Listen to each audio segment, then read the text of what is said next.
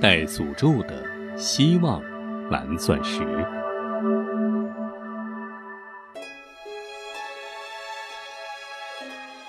这颗希望蓝钻石是由六十二颗小钻石装饰着的稀世之宝，堪称是世界上屈指可数的钻石王之一。五百多年来啊，谁拥有了它，谁就会带来厄运，这是它蒙上的一层极其神秘的阴影。所以很多人都把它当作是神秘的不祥之物。据说啊，这颗希望蓝钻石从问世以来就辗转游历了好几个国家，曾经使很多人丧失了生命。只要得到这颗蓝钻石的人，无一例外都会遭遇不幸。它就像是恶魔一样，在冥冥中操纵着拥有者的命运。一九四七年的时候，这颗希望蓝钻石的标价是一千五百万美元，这是它的最后一次标价。如今啊，这个希望蓝钻石的价格肯定远远不止这个价了。但是自从1947年之后，这颗希望蓝钻石再也没有被拍卖过。希望它永远不要再流落人间。来详细讲讲这颗蓝钻石的故事吧。五百年前，在印度伯纳河畔的一座废弃的矿井里，一个过路的老人。偶然间，看到了一块闪闪发光的宝蓝色的金刚石。经过辨认，竟然是一颗顶级的蓝钻石。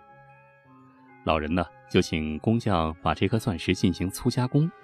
加工之后的蓝钻石约一百一十二点五克拉，宝石啊是极为罕见的深蓝色，没有瑕疵，也没有裂纹和斑点。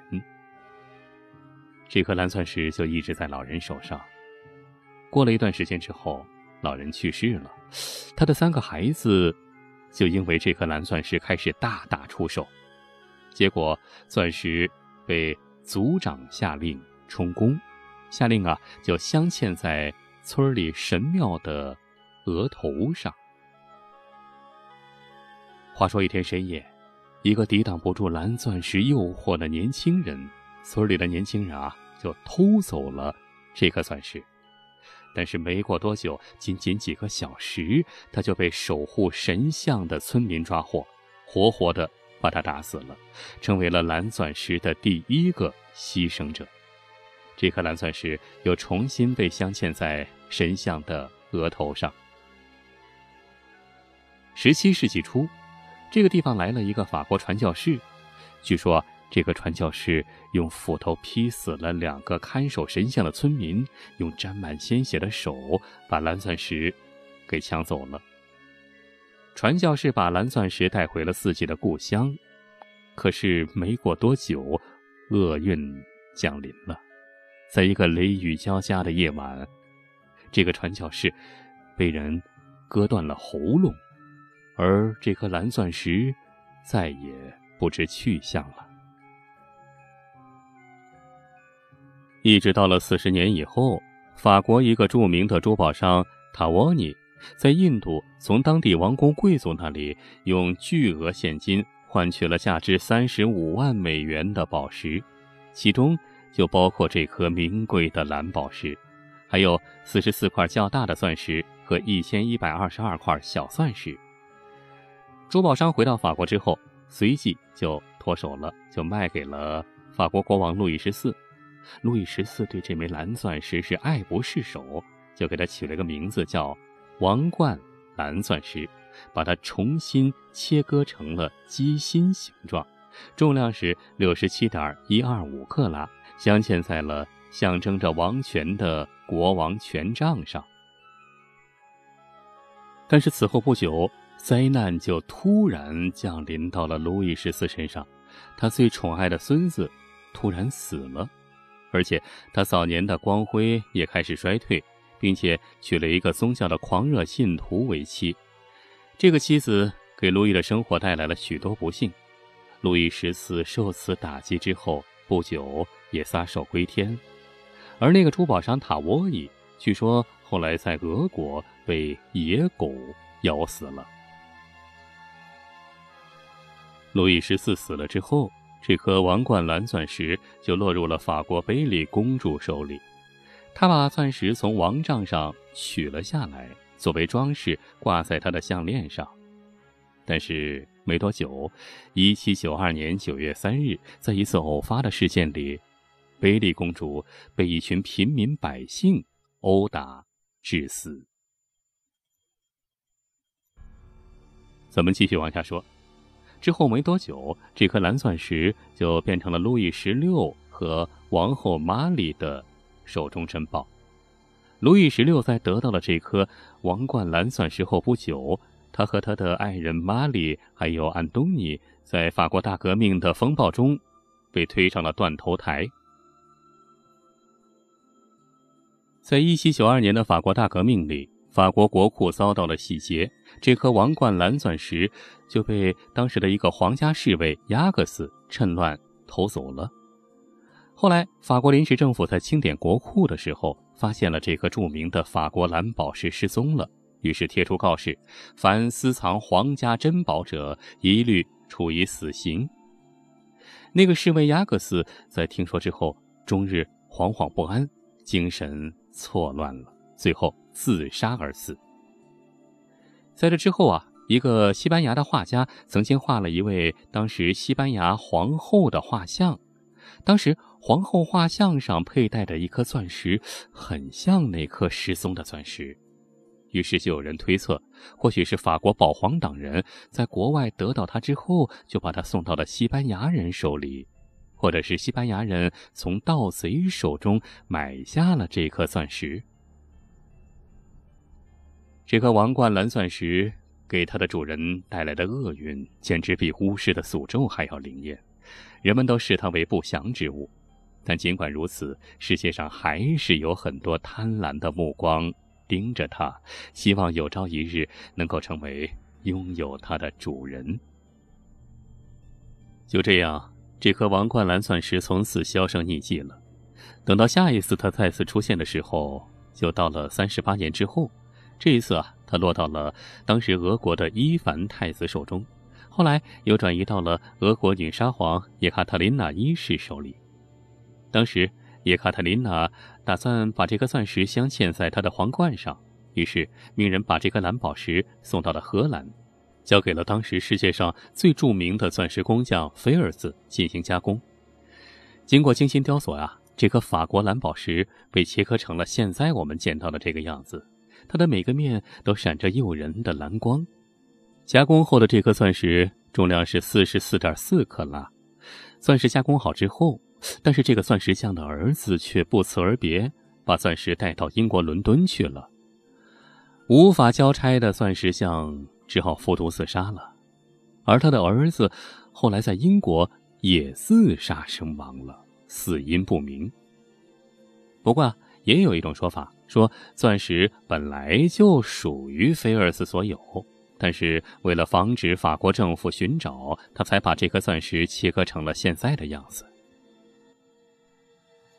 几年之后啊，英国当时一个著名的珠宝收藏家亨利·菲利霍普用九万美元买到了这颗钻石，从此这颗钻石他起了一个名字叫“希望”，因为它的名字有 “hope” 这个词。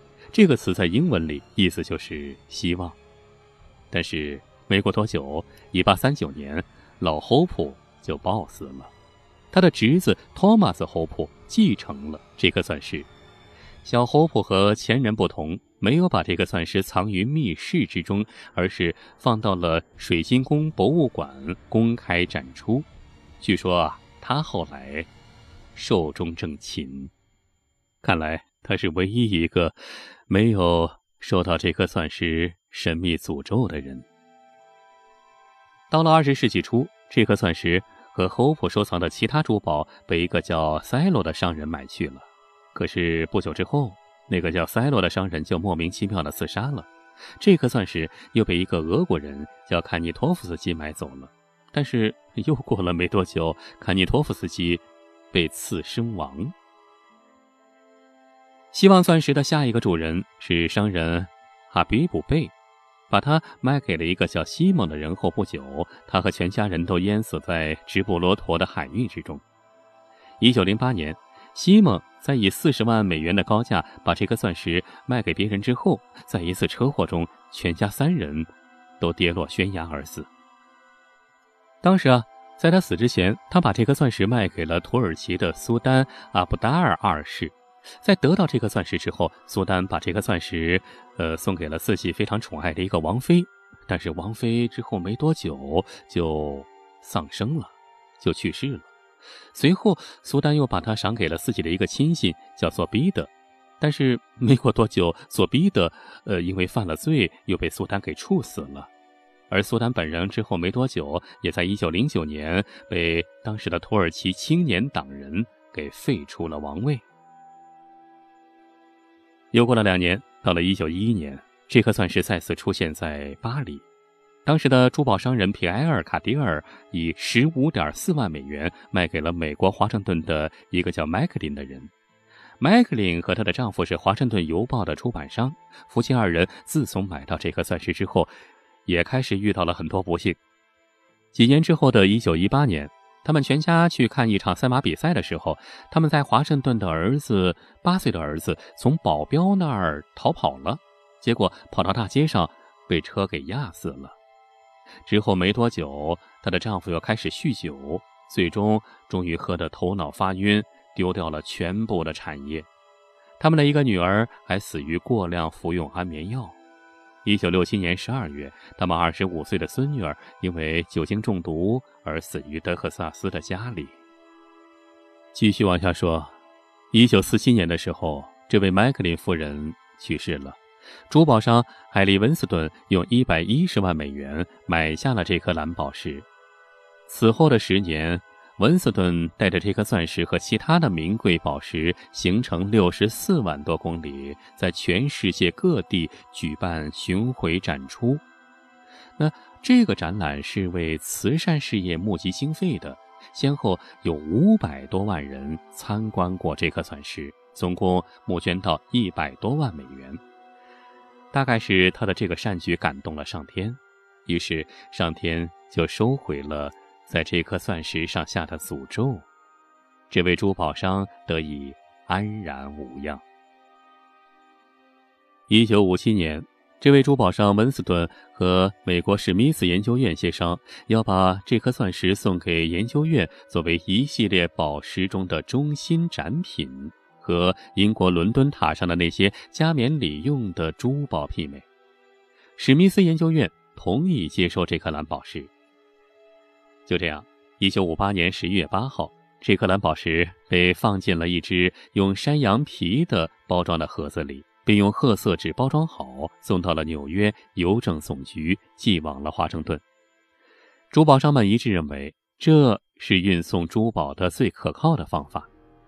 很快，在武装人员的押送下，这颗蓝宝石被送到了华盛顿史密斯研究院里，并买了一百万美元的保险。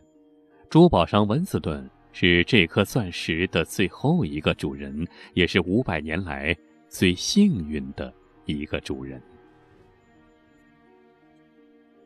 至今啊，前往史密斯研究院参观这颗蓝宝石的人还是络绎不绝。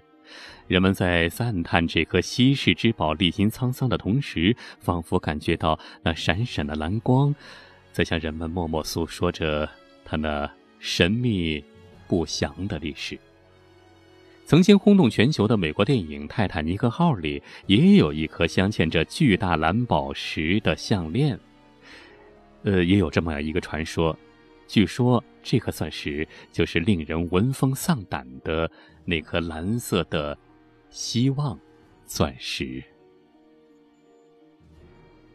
好了，故事就说到这儿了。如果你想看到这颗神秘的蓝宝石究竟长得什么样，是不是像你脑海中想象的那样？老王啊，也专门准备了关于这颗蓝宝石的照片。想看到的话，方法非常简单：拿出手机，打开微信，搜索老王的微信号“老王讲野史”，然后发送“石头”两个字儿啊，发送“石头”两个字儿，就能见到这颗钻石的照片了。好了，今天就说到这儿，感谢您的收听，下期咱们再接着聊，下期再会。